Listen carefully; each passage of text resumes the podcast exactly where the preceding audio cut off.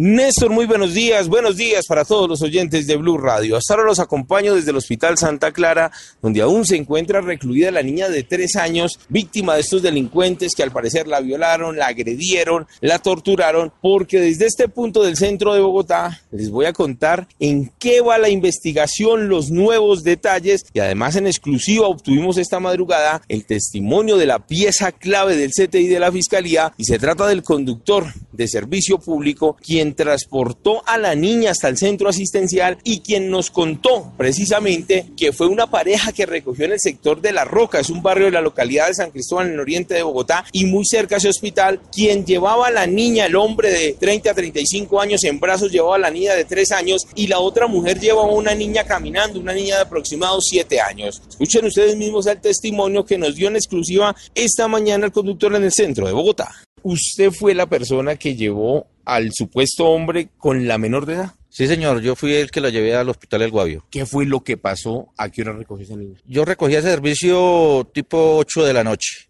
¿Dónde? Eh, en un barrio aquí ubicado al lado del sur, que se llama La Roca, creo que se llama ese barrio. ¿A quiénes recogió usted? ¿Usted recogió solamente a un hombre, como lo dice todo el mundo? No, no, no, yo recogí a un hombre, a una mujer y a una niña aproximadamente unos 7, 8 años. 7, 8 años. ¿Quién llevaba a la niña pequeñita entonces? El hombre la llevaba en sus brazos. Afirma él que luego de dejar a la menor que no lloraba, sino se quejaba constantemente a la niña de 3 años en el centro asistencial, el hombre salió en menos de dos minutos, volvió a tomar el mismo servicio de taxi con la mujer y con la que al parecer sería la hija. De allí recorrieron unos metros hacia el centro de la ciudad y fue a unas calles del centro asistencial donde le pidió que por favor frenara. Él se bajó y dijo que llevara a la esposa hasta el barrio Santa Fe con la hija. De allí hizo el recorrido hasta la calle 22 con carrera 16, barrio Santa Fe, localidad de los Mártires. Un hombre los estaba esperando en una tienda, sacó dinero, pagó la carrera, pero le pidió a ese conductor que por favor llevara a la mujer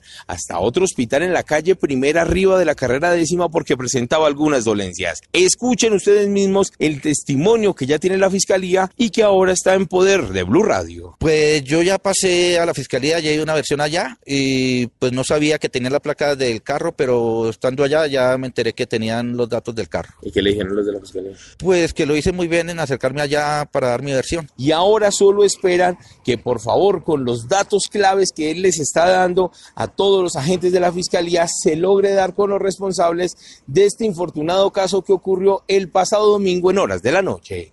Edward Porras, Blue